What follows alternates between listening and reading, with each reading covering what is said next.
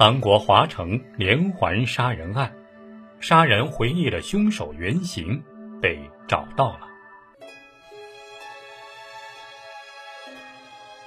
最近啊，韩国爆出了一个大新闻：韩国警方通过 DNA 确定了轰动一时的华城连续杀人案犯罪嫌疑人。这个华城连续杀人案呢，在韩国那是一桩悬案，特别有名的一桩悬案。说的是从1986年一直到1991年的五年间，在韩国京畿道华城郡台安邑一个半径两公里的区域内，先后有十名女性受害，其中年龄最大的是71岁，最小的14岁，成为韩国历史上罕见的连续杀人案。而且受害女子都是先被绑架，然后被强奸，最后被勒死。韩国有一部著名的电影叫《杀人回忆》，不知道你看过没有？那是韩国很有名的一个电影导演叫奉俊昊导演的。这部电影就是根据这个真实事件改编的，而且是当年韩国年度票房最高的电影。很久以前啊，老王看完这部电影之后啊，感觉心情就是特别的压抑啊，因为在这个电影的最后，那个警察用很绝望的眼神看着屏幕，因为他觉得呀。或许是今生今世都无法再见到犯人落网，因为按照韩国法律规定，从最后一起案件的时间算起来，最后一起案件是一九九一年，韩国法律规定的十五年的上诉时效到二零零六年四月，十五年的上诉时效已经到期了，这就意味着从今以后，罪犯就算是落网了，也不能再进行审理了。可能很多人都觉得永远见不到这个罪犯落网了，但是就在最近，韩国警方正式确认了电影《杀人回忆》的凶手原型，也就是这个震惊韩国的京畿道华城连锁杀人案的嫌疑人。通过 DNA 鉴定，已经确认了他的身份。这个嫌疑人目前正在监狱里服刑。韩国的法医部门通过比对。确认当年华城连续杀人案证物上的 DNA 与这个嫌疑人的 DNA 完全一致。这个嫌疑人究竟是谁呢？目前警方并没有披露他的真实身份，只是说他现在正在监狱中服刑，但是是因为别的事情犯了案被关到监狱里面的。而且这个嫌犯现在已经五十多岁了。刚才咱们说过，韩国法律规定杀人案的追诉期是十五年。因为最后一起杀人案发生是在一九九一年四月三号，所以到了二零零六年就已经超过了公诉时效。不过这次韩国警方表示，虽然已经过了公诉期，无法处罚这个嫌疑人，就算确认他的真实身份，也不能够再给予处罚了，不能再给他定罪了。但是考虑到这个案件受到韩国民众的极大关心。所以啊，正在研究，打算公开嫌疑人的具体身份。可能有的朋友还不太了解当年这个震惊一时的韩国华城连环杀人案，那接下来咱们就来详细说说这个案件。韩国华城连环杀人案说的是，从1986年啊到1991年间，在韩国京畿道华城市泰安镇一带，先后有十名女性依次被害。杀人犯始终没有被捕，最终成为没有破案的杀人事件。第一起案件发生时间是一九八六年九月十九号，在这里发现了一个被勒死、裤子已经滑落下来的七十一岁的老妇人。从此，就是从这个案件开始，一连串的连环杀人事件开始了。一九八六年发生了两起杀人事件，一九八七年发生了三起。一九八八年发生了两起，一九九零年发生了一起，最后一起呢是一九九一年又发生了一起，这加起来一共是十起案件。连续发生的这十起案件也没有什么固定的特征，被害的女性大多都是被强奸之后就被杀害了。这起案件呢，也是韩国有史以来警方出动人员最多的案件。警方先后投入了两百多名警察，嫌疑犯和证人达到两万多名，四万多人接受了指纹鉴定。那接下来咱们就来详细说说韩国华城连环杀人案的十名受害者。第一起案件发生在一九八六年九月十五号，一名已经七十一岁的年龄比较大的老妇人，从女儿家在回家途中被害了，家人怎么找也找不着，第二天才被发现，已经死在了一片田地之中，下半身赤裸着，手脚被捆绑着趴在地上，死因警方调查是被勒死了。仅仅一个月之后，第二起案件又发生了。那是十月二十号，一名二十五岁的家庭妇女在晚上八点去参加了一个相亲活动。相亲完了之后，在前往巴士站的途中，准备坐公交车的途中，就是在这段时间里遇害了。手法和刚才说的上起案件一模一样，但多了一点，胸口有四处刀伤。但是死因主要还是因为勒死。不到两个月之后，十二月十二号。当地一名二十四岁的家庭主妇在和丈夫吃完饭之后，在晚上十一点搭乘巴士的回家途中失踪了。她丈夫当时啊和她一块吃完饭以后啊去公司去了，所以啊俩人没一块走。这妻子是单独走的，但是就在晚上回家的路上失踪了，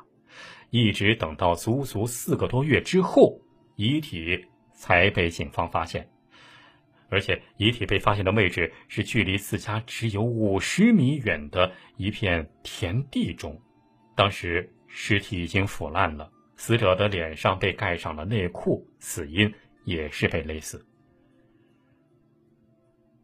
仅仅两天之后，十二月十四号，当地一个二十一岁的公司女职员在咖啡店喝完咖啡以后啊，在晚上十一点搭乘巴士回家的路上失踪了。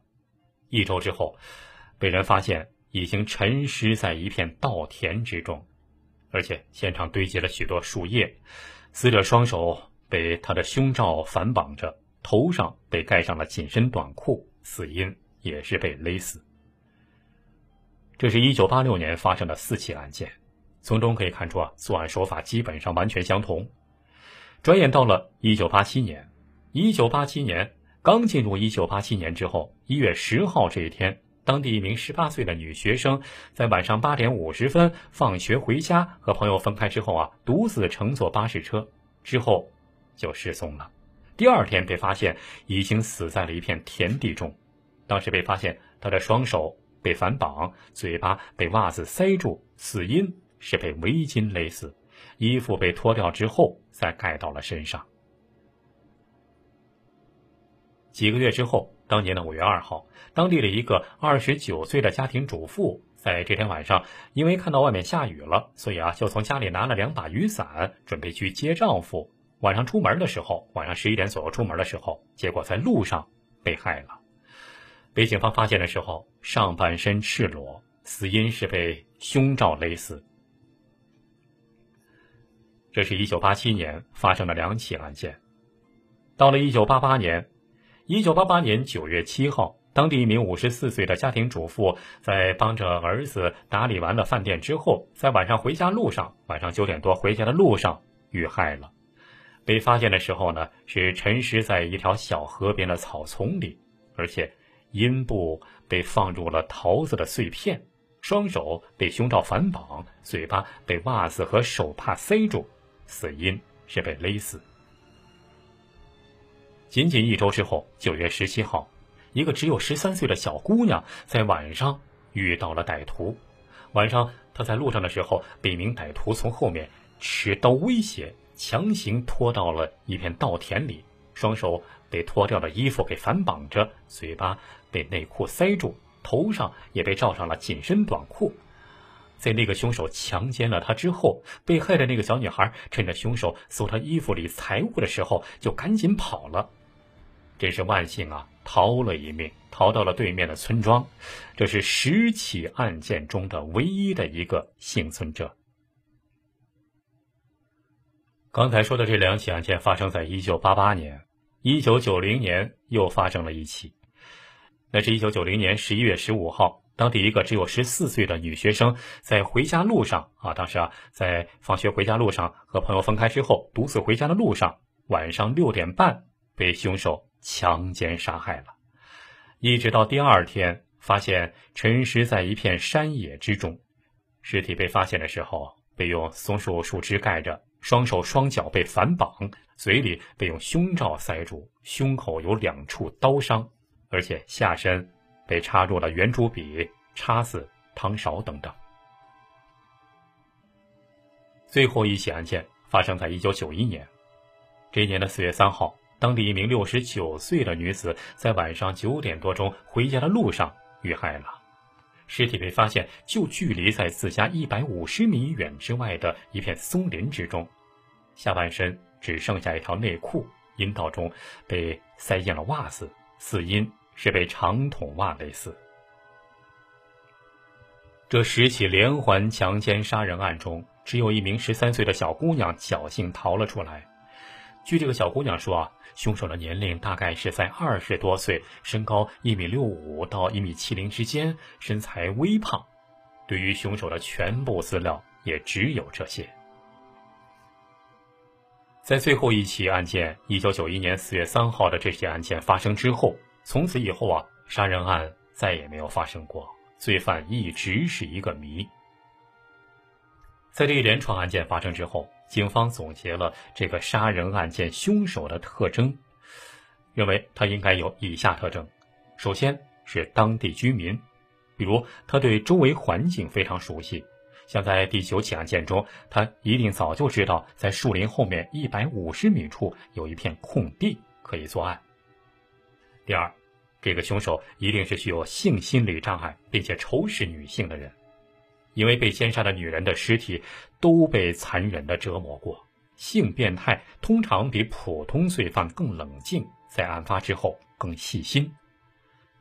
第三，这个凶手年纪比较年轻，从罪犯制服受害者的手段和作案的范围来看，凶手很有力气，而且还有一点，这个罪犯显他对女性的性器官非常着迷，这也显示他可能是一个性经验相对较少的人。第四，这个凶手非常的坚韧沉稳，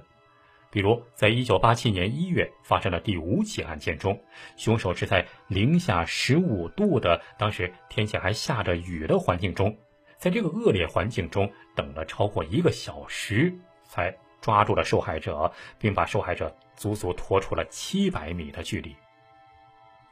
第五个特点是胆子特别大。尽管当时警方已经是倾巢出动了，调查的非常卖力，但是凶手仍然持续犯罪，犯罪现场非常干净。一直到最近呢，这个杀人凶手终于露出了他的真面目。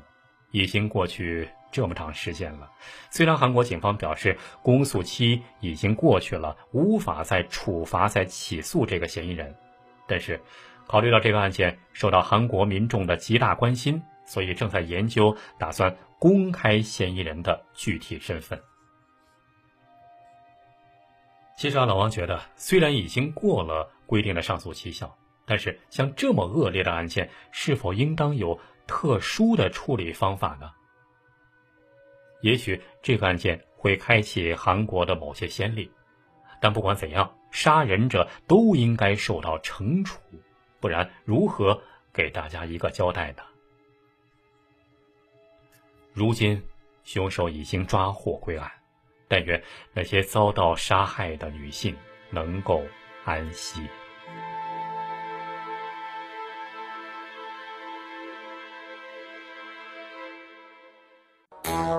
欢迎关注老王微信公众号“老王奇谈”，奇妙的奇，谈话的谈，天天更新最新大案重案音频故事。